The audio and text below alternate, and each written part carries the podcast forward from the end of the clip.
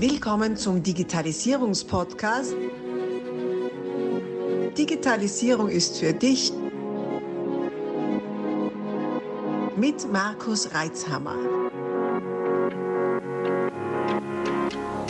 Du hörst den zweiten Teil dieser Podcast-Folge.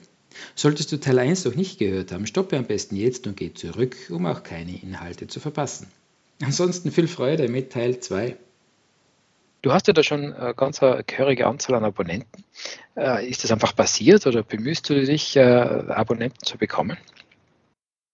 Mm, ja, ja und nein.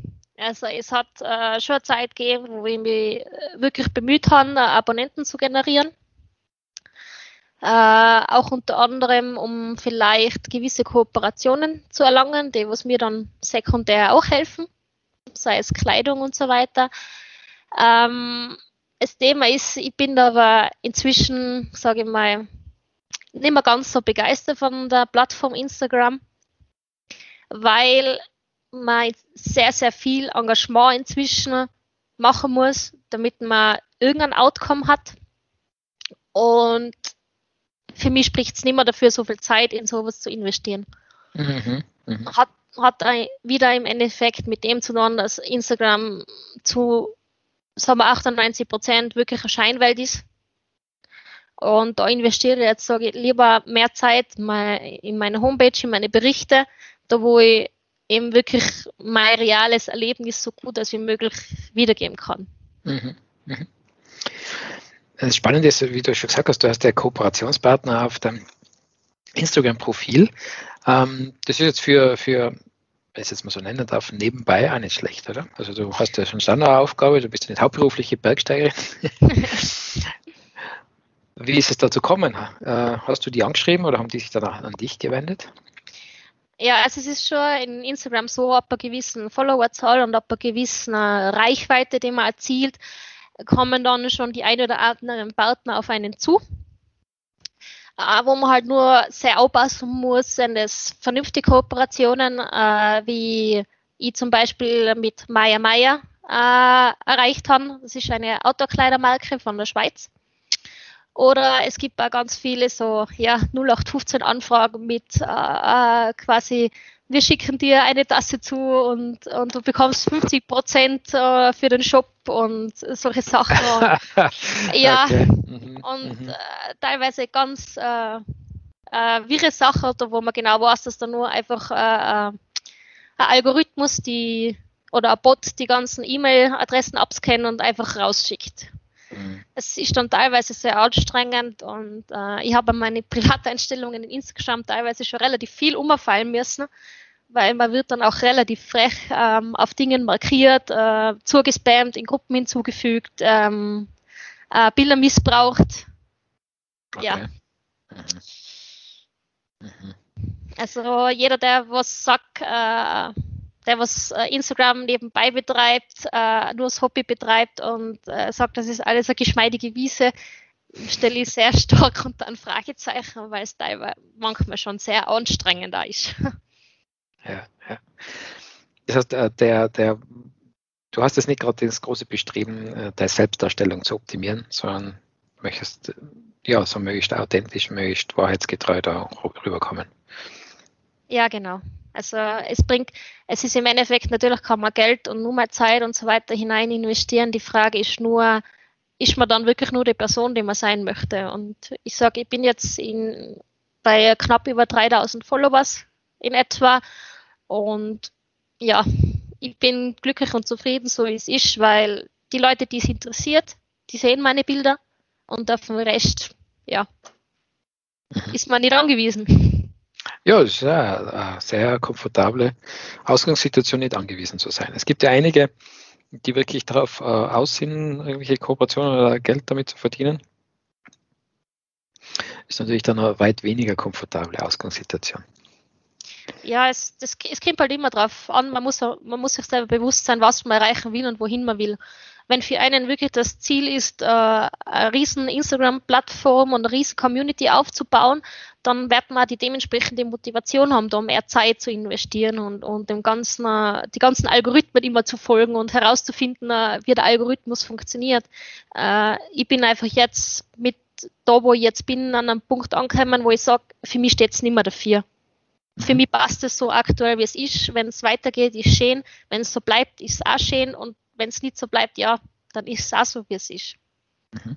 Okay, das heißt, äh, äh, Webseite und Instagram-Profil werden für die nach wie vor ein, ein, eine Nebenbeschäftigung sein und nicht irgendwann einmal du als hauptberufliche Influencerin über alle Berge der Welt äh, touren, oder?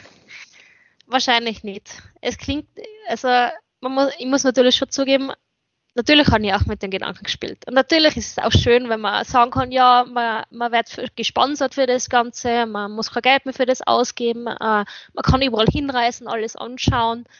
Äh, nur, das sind wir auch wieder bei dem, man muss sich auch bewusst sein, was anders selber kostet. Weil jetzt kann ich mir entscheiden, ich mache das, weil es mir Spaß macht. Ich gehe auf den Berg, weil es mir Spaß macht. Ich mache das Foto, weil es mir Spaß macht sobald man dann auf die andere Seite kippt, ist es dann auch immer ein gewisses Müssen. Mhm. Ich muss jetzt heute rauf, ich muss das jetzt machen. Und das war bei mir auch ein ganz großer Knackpunkt, weil ich bin irgendwann auf den Punkt gekommen, wo, ich gefühl, wo es sich für mich angefühlt hat, als wenn ich muss. Mhm. Und dann habe ich den mhm. Spaß verloren. Und dann, das ist mir dann aber auch bewusst worden. Und dann habe ich mal ein bisschen eine Bremse für mich reingehaut. Dann wird die wieder für mich selber klar sein, also dass mir wieder selber klar wird, warum ich das Ganze mache. Mhm. Und da muss man vielleicht auch dazu erwähnen, ich habe genau in der Zeit die Ausbildung zum Mentaltrainer gemacht. Ah, okay. Mhm. Und dann wird man sehr, sehr viel mit sich selber gechallenged. ja. Ja, das ist ja, ist ja ein spannender Punkt. Gell? Digitalisierung ist ein weites Feld. Wenn man auch in einem Podcast hört, wir reden ja über alle möglichen Themen, von irgendwelchen Hardcore-Technik-Sachen und, und auch mit Universität und so weiter. Und jetzt sind wir an einem Punkt, der auch sehr wichtig ist in dem ganzen Bereich. Wie gehe ich damit um? Äh, wie viel lasse ich zu? Und vor allem, was passt mir wirklich? Ich habe schon oft den Eindruck, dass viele äh, gerade dass sie diesen Social Media Kanälen, ihren, ihren eigenen Social Media Kanälen gefangen sind, äh, so einen, so so Veröffentlichkeits, Veröffentlichungsdruck haben, zum Teil auch ähm, durch die Gegend rennen, um nur ein super Fotomotiv zu finden und äh, wie du schon sagst, einfach eine Scheinwelt äh, darzustellen. Was sicherlich auch nicht besonders ähm, vorteilhaft ist für sein eigenes äh, äh innere, für seine innere Zufriedenheit. Du hast gesagt, du hast ähm, entsprechende Ausbildungen gemacht und was kannst du da als, als Tipp geben, ganz so kurz und schnell? Äh, wie kann man feststellen, ob es noch zu einem passt oder ob man sich verfangen hat in einer Vorstellung, äh, Idealvorstellung oder vielleicht auch in einen Drang, sich positiver darzustellen, als man eigentlich ist? Das ist im Endeffekt kurz und schmerzlos. Ähm, wenn man ein gewisses Vorhaben hat und an ein Vorhaben denkt und das in erster Linie mit Stress verbunden ist, dann ist es, sollte es genau der Punkt sein, wo man sich selber fragt, ist es nur das, für das, äh, also ist es nur das, was mich glücklich macht. Mhm. Also du meinst mit negativen Stress, du meinst jetzt nicht Aufgeregtheit oder keine Ahnung, wenn du das nach Sizilien fährst, was du ja auch gemacht hast, oder nach Ecuador, äh, das heißt, äh, nimm mal das Kofferpacken und so, das wird ja anstrengend. Ja, äh, oh Gott, ich hasse Aber mit Vorfreude. Dafür bist du aber viel unterwegs. ja. ja, ja, also für mich ist meistens das Kofferpacken der größte Stress vor allem. okay, also da verstehe ich schon richtig, also es geht nicht darum, um, um alles Negative zu vermeiden, sondern äh, wenn das Projekt als solches mit negativen Emotionen verbunden ist, dann ist man, sollte man sich das mal genauer nachdenken und nachschauen, woher kommt denn das, oder? Genau, also ich kann da ein ziemlich ein gutes Beispiel dazu nennen. Ähm, es ist eben Ende 2019 gewesen. Da ist äh, relativ ein schöner Abend bevorgestanden und dann wurde die Idee geboren, ja, wir könnten ja die Sachen backen und wir könnten am Berg schlafen. Und dann innerlich hat sich bei mir also sofort schon Anspannung entwickelt und das, das ähm, ja, eben Kofferbacken, Rucksackbacken ist für mich immer ein gewisse Maß eine Herausforderung. Aber das war für mich dann so innerlicher Stress, allein der Gedanke dran, dass ich einen Rucksack packen muss und was ich alles mitnehmen muss und dass einfach das in diesem, diesem Fall das negative Gefühl das so überwiegt hat, dass ich einfach gesagt habe, na, ich kann halt nicht da, ich mag halt nicht da, äh, ich will daheim bleiben. Mhm. Das, das war damals für mich so richtig die Situation, wo ich gemerkt habe, okay, stopp, so kann es nicht sein. Ich bin Berg gegangen, weil es mir Spaß macht. Und nicht, ich bin Berg gegangen, weil ich meine, ich muss das jetzt machen, damit ich dann auch schöne Fotos haben, ein schönes Erlebnis haben. Ich meine, das geht schon ein bisschen Hand in Hand. Mhm. Mhm. Also es, wenn ich so richtig außerher kann das schon relativ leicht passieren, dass man ähm, auf, aufgrund des selbstgemachten Drucks äh, gute Bilder und Videos bringen zu wollen, äh, dann auch äh, Wagnisse eingeht, die nicht mehr zu anpassen. Ja, das ist jetzt natürlich wieder so eine Sonnenuntergangstour auf einen einfachen Berg, eine andere Hausnummer, als wenn man natürlich dann wirklich im hochalpinen Bereich ist. Weil mhm. wenn man im hochalpinen Bereich ist und die äh, oberste Motivation ist, das tollste Foto zu halten, äh, passt das nicht ganz zusammen. Mhm. Weil einfach das Risiko zum Nutzen in meinen Augen noch nicht mehr zusammenpasst. Mhm. Beobachtest du auch andere Influencer in dem Bereich? Wie geht's dir da oder welche, was, was erkennst du da?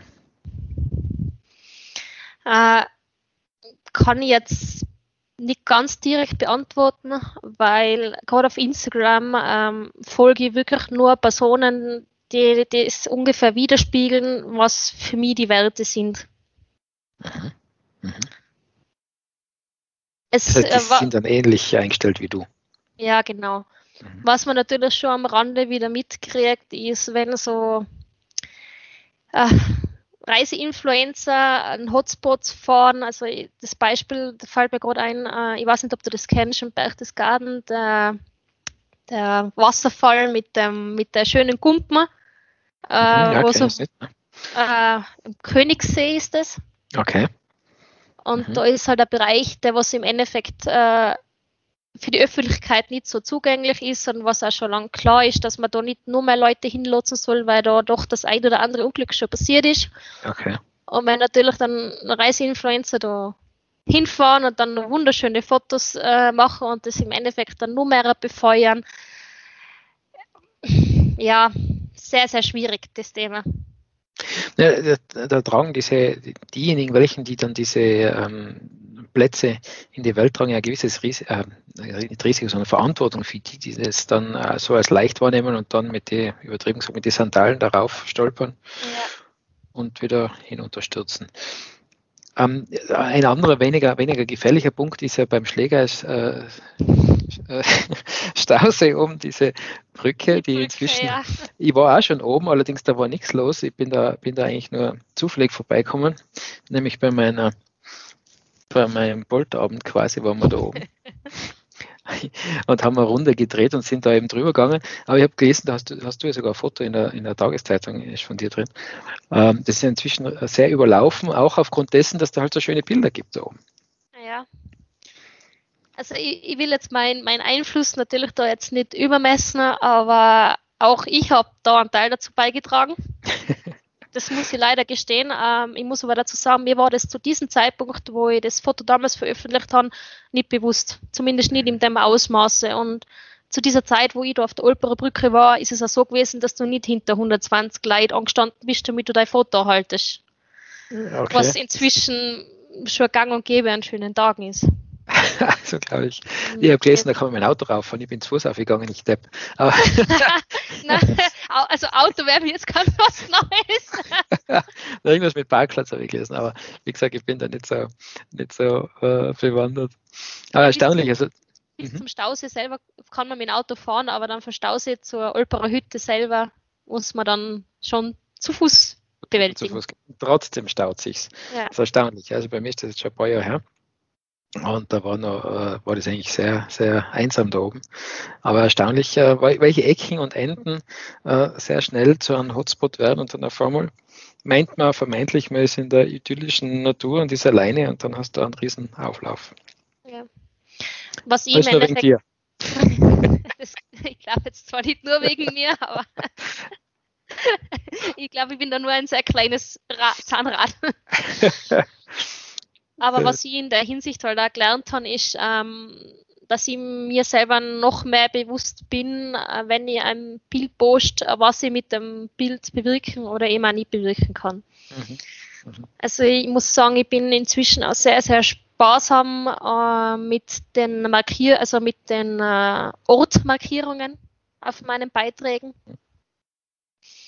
Einerseits natürlich, weil man das ganze Hotspot-Thema nicht unbedingt nur übermaßen fördern möchte. Andererseits natürlich, was auch sehr wichtig ist, die Leit Leute müssten sich dann theoretisch mehr damit auseinandersetzen, lesen dann hoffentlich auch mehr, was an Anforderungen bei der Tour gefordert ist und bereiten sich dann hoffentlich besser vor. Ob das jetzt natürlich einfach ein Märchen ist, das was ich gerade vor mir hin sage, oder ob das zutrifft, das ist natürlich ein anderes Thema, aber so dann in irgendeiner Weise der Gedanke dahinter. Ja, ja. Ja gut, so die spontanen Nachmacher wird schon mal abhalten, weil wenn man sich damit auseinandersetzen muss, ähm, ja, ist damit auch ein gewisser Zeitaufwand verbunden. Okay. Ja, spannend. Du, und wenn du jetzt so, das hast du doch äh, ein paar wenige Jahre miterlebt in diesem ganzen ähm, äh, Social Media und Darstellungsthema. Wo glaubst du, wird sich das hin entwickeln, auch in deinem Umfeld, in deiner Berg-Community? Puh, das ist eine ganz eine gute und schwierig zu beantwortende Frage. Ich glaube, dass es auch in Zukunft eine Plattform gibt äh, zum Selbstdarstellen. Ob das jetzt Instagram ist oder wie auch immer das in Zukunft heißen wird ich glaube, dass es äh, bestehen bleibt, vielleicht auch noch weitergeht. Wer weiß, was die Technologie in Zukunft möglich macht. So Realtime mitgehen, ohne dass man dabei ist, mit äh, ja. Ein Auto-Online-Workshop Auto habe ich auch schon gehabt. Ja. Mhm. Mhm. Genau, also ob das dann möglich ist, dass man quasi dann virtuell vor Ort ist, obwohl man nicht vor Ort ist, ähm, also ich glaube schon, dass der, der Zug weitergeht und der Zug auch in Richtung Allround-Erlebnis gehen wird. Ähm, was da halt einfach das, das A und O ist, den Leuten beizubringen, damit umzugehen. Mhm. Was es bedeutet, sich zu verkaufen, was das Positive ist, was die Konsequenz von dem Ganzen ist, dass man sich einfach präsentiert und angreifbar wird in einer gewissen Weise und dass man auch lernen muss, mit dem umzugehen. Also es ist, äh, es ist so ein Spruch, äh, jedes Handeln hat seine Konsequenz, aber das ist halt einfach so. Es hat positive Konsequenzen, es hat, kann aber auch negative Konsequenzen haben. Und das Bewusstsein muss man ganz, ganz stark schärfen. So viele interessante Inhalte. Wir stoppen hier und machen aus dieser Podcast-Aufzeichnung einen mehrteiligen Podcast. Bleib also dabei, um keine Inhalte zu verpassen und die nächsten Folgen auch hören zu können. Abonnier doch gleich unseren Podcast und vergiss nicht, eine 5-Sterne-Bewertung zu hinterlassen. Bis dann, wenn es wieder heißt, Digitalisierung ist für dich mit Markus Reitzhammer.